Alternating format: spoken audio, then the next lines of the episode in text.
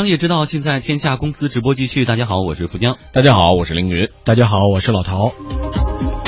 天下公司即将带来卷土重来，十年后北京地铁重启站内便利店。都说盈利难，便利店进地铁图什么呢？变废为宝，上门回收成互联网新宠，家庭废品如何做成六千亿的大生意？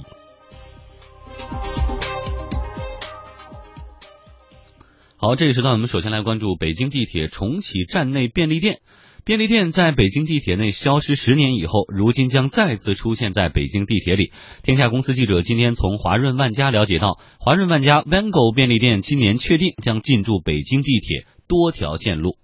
啊，这个我们跟我们的相关部门已经核实一下，确实有这个入驻项目。嗯，同时呢，我们记者也了解到，嗯，全家便利店也将进入北京地铁。全家方面表示，预计今年一季度在北京地铁里开店。据了解，全家便利店预计进驻北京地铁九号线、十号线、十五号线，华润万家则是选中了五号线、六号线、十号线、八号线的部分站点，但是具体开店计划，两家公司都没有透露。同时，天下公司记者向北京地铁官方求证，对方表示并没有接到相关通知。目前不太清楚这个情况，前我没有接到相关的通知。一位熟悉地铁运营情况的业内人士告诉我们记者，对于此事已经有了批复，但是还需要走程序，因此更多的细节目前有待确认。根据全家便利店方面提供的信息，地铁店为五十平米以下的小面积店型，以预包装食品为主。地铁便利店与普通便利店一百到两百平米的规模相比，面积明显压缩，店内产品的这些结构呢也不相同。普通便利店里常见的日用百货、杂货、化妆品、文化用品、酒类、预包装食品等品种在内，在地铁里面呢都被简化为预包装食品为主。嗯，我们的记者查阅资料发现呢，面包、零食以及打包成盒的盒饭、沙拉等等都是预包装食品的主要组成部分。这也意味着地铁便利店主要满足的是乘客饮食方面的需求。同时，记者从华润万家了解到，华润万家的四家地铁门店分别是位于五号线的灯市口站、六号线的金台路站、十号线的牡丹园站、八号线的西小口站，店面面积都在三十平米左右。嗯。华润万家方面表示啊，地铁便利店内的商品将更加突出便利性，呃，比如说在面包、三明治、饮料和低温乳制品商品方面呢，品类会更加的齐全，更加的丰富。根据北京地铁公司官网显示，二零一五年全年，地铁公司所辖十五条线路共运送乘客二十八点三二亿人次，平均每天在九百万人次左右。以任何一个工作日为例，十二月三十号，北京地铁公司所辖十五条运营线路日这个客运量达到八百九十五点九万人次，其中十号线最高达到一百七十点三八。人万人次哈，所以我们说到这些便利店，还以预包装食品为主的便利店重新进到地铁站里，而且是在刷卡闸机以内，面向的主要就是乘坐地铁的人和地铁的工作人员。但是我们知道，地铁北京地铁又有一条规定说，禁止在地铁里吃东西。因为会有一些气味影响到其他乘客，所以这一点是不是就觉得跟大政策是有冲突呢？嗯，其实我我就是觉得地铁站里面开一些食品店也好，文文文具店也好，或者杂货店也好，其实是非常方便。乘客的，因为刚才你这个数字已经说得很清楚了。十五，北京二零一五年全年地铁公司所辖的十五条线共运送乘客是二十八点三二亿人次，这么大的人流量，这么多的人都要上去重新要买东西。那如果你在地铁开设一些小的店，呃，便利店，那对他们来说是一个非常方便的事儿，同时也促进了整个商业的繁荣，促进了商品的消费，其实是一个何乐而不为的事情呢？而且是一个非常就是呃多赢的一件事情。但现在的问题是，我们就要不然就开到闸机以内，闸机以内，我倒是觉得应该是有所限制的。它应该是一个相对来说，仅仅是提供一些简单的，比如预包装的食品或者一些小的东西，甚至于我觉得一些柜员机都可以解决的问题。但是在大量的一些，比如说在进入到地铁站台下，你你刷票进进台之之前，其实有很大的这种面积是可以利用起来的。我我我不知道，就是别的地呃别的北京可能大家都没有啊。你要到上海去，你就会发现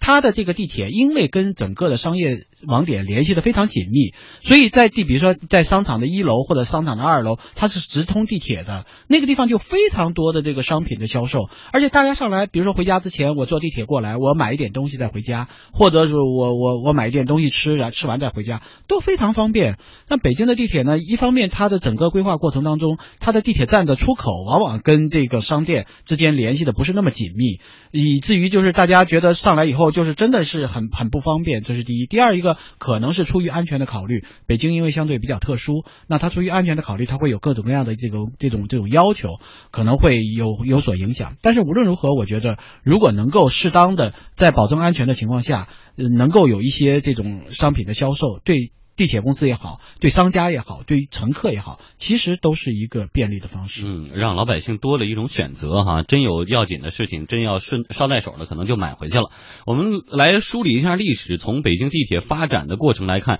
地铁商业其实十多年前就已经出现了。资料显示，物美与地铁公司先期合作开设的十四家便利店，在二零零二年五月一号对外营业，每家便利店的面积约为十平米，所售的商品两百到三百种，主要都是速食食品。嗯，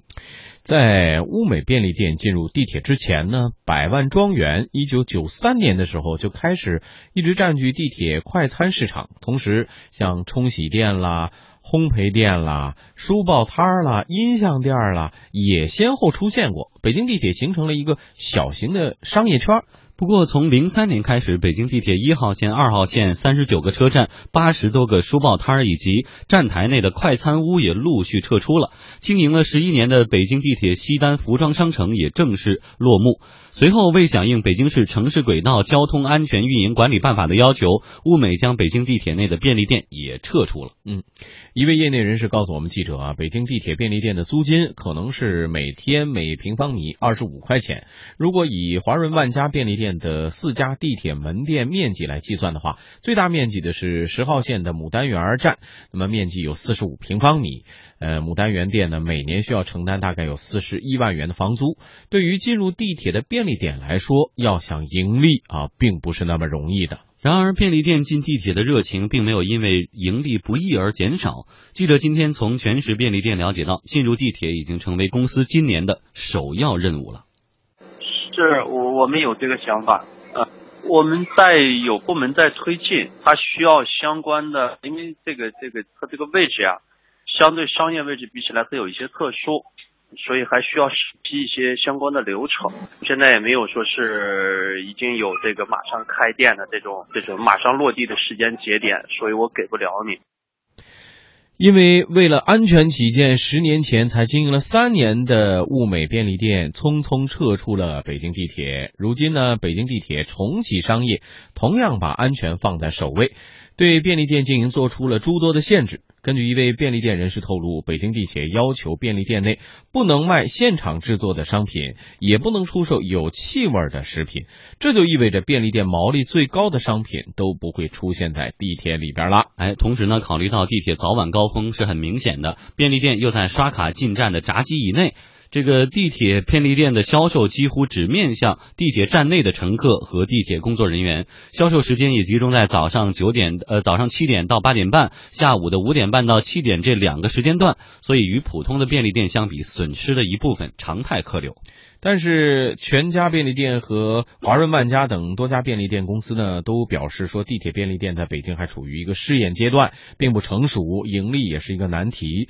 即使这些问题短时间内无法解决，在地铁开店对品牌传播来说是非常优质的渠道。嗯，我们也看到《北京晨报》今天早晨的一个报道哈，说地铁乘客禁止吃东西这个条款曾经在北京市轨道交通运营安全条例的修订当中进行多次讨讨论，但是最终是没有进入到。法规的，也就是说，目前在北京地铁里吃东西，除了遭受到白眼儿以及工作人员的劝阻以外，并不违反法律法规。好，我们说这方面的风险没有了，那挣钱的风险，现在这个房租那么贵，在里边呢，那些高毛利的东西又不让卖，就只是一些简单的沙拉啊、这个饮料、预包装食品，为什么要去在那里边开店呢？其实我觉得就是在闸机以内，我倒是觉得商店是应该有所限制的。在地铁上不吃东西，其实对于整个乘客的运运营安全也好，还是这个就是环境也好，其实都是有一个比较好的保障。但是，其实，在连接线过程当中，一些在你进入到闸机之前，那些空间其实都可以完全可以利用起来。我们现在的地下空间的利用率实在是太低了。举个简单的例子，在国贸，你要从一号线换到十号线，中间这么长的一条通道，你完全给它给它开发出来，作为一个商业利用来来开发，这样既便利了。大家的乘客的通过率，因为现在那个地方非常拥挤，真的早高峰时候其实是通过速度非常慢。对啊、还需要有工作人员维持秩序。对这时候要再开个便利店，那那还通行吗？不是我的意思在，在你设计的时候，你就应该考虑到，不是说在现有的情况下再去开便利店，而是在你设计的时候，你这个通道就应该加宽，以便于说大家在这儿既可以做一一些通过的速度会更快一点，又能够使得商业开发的利用率更高一些。嗯其实有很多这样的地方，只是我们在考虑的时候没有考虑到地下空间的开发，使得现在我们再来说地下空间开发的时候，你就会发现安全的因素就变得非常的紧要了。捉襟见肘了。，对，所以你你如果早一点设计想好，说这个地方肯定会有大的客流量，那么你比如说你在地铁开发的过程当中，你跟周边的商家如何来衔接，你在地铁过道过程当中如何来来来考虑，其实都是应该想好的事情。甚至于说，你比如说，嗯，我我我们在国贸站，其实这个地下通道可以直接通到双井站或者光呃那个呃日日日日台日金台西道站。那这样一来，其实这个中间你只要在地下走就行了，用不着说你要转转线，因为这一站路其实不是很长。所以我觉得有些时候就怎么便利怎么来，因为对于安北京来说，可能安全性的考虑会压倒一切，他会想到的这个问题会多一些。那这样也罢了。但是我觉得，就从商业角度来说，其实这个问题并不是一个大的问题。嗯，其实呢，还有一个，我就说，随着像北北京市的呃地下轨道交通的呃进一步丰富，它的呃每年的增长速度非常之快啊、都有这么多大面积的这个地铁在建设当中。这未来，比如公共设施，一方面投入非常巨大，同时呢，老百姓生活也确实越来越离不开它了，需要它。那么高的一个投入之下，我们是不是可以借鉴更多的借鉴一些成熟地区的商业配套的一种模式，而不简简单单说一一说到说啊地铁呃怎么办呢？我们只有提价来解决，而是通过商业合理的商业开发，可以弥补公共交通的投入的这部分，何乐而不为呢？实际上是多方受益的。对，实际上有一些我也确实觉得北京在地铁开发过程当中的一些站点设置问题，我确实觉得我不是特别能理解，因为我不也并不熟悉，我得必须先说一下。比如说有些站点开发，特别是郊区的一些。就是比较远的，比如说在通州这个这个六号线的许多的这个站点开发过程当中，它站点就是站点，旁边就是比如说便利店或者是大型的超市，它就不给它开到这个地下一层，以至于就大家还要上来，然后再进超市再买东西。那如果这个站点就是跟底一就是在进入了这个大型商超的一层，那这样一来不是大家都很方便，嗯互相之间都便利了。你对大型商超来说，这个就是一个一个人流的一个必经之路。呃另外，我我从那个小的点上，我再提一个，原来我们的概念里边，呃，便利店是不是一定要当时付款当时取？如果在考虑到安全以及我们说食物有些不宜在那个。交通当中来取用的时候，我们能不能，比如，既然你都是连锁的嘛，现在咱们手机也这么方便，是吧？我们在这个上地铁的同时，摁一下购买键，购买了以后，在你下一个你要出口的那个便利店的取走，不就大家也都解决这个问题了吗？是觉得没有什么大的意义，因为你你当场买、当场刷、当场拿走，也不你到了下也不耽误时间。关键是有很多朋友担心你会不会在车厢内你就吃了。啊不，就，你就我的建议其实就是在地铁闸机进入之后就不要再买东西了，倒是。嗯，好，谢谢老陶的评论。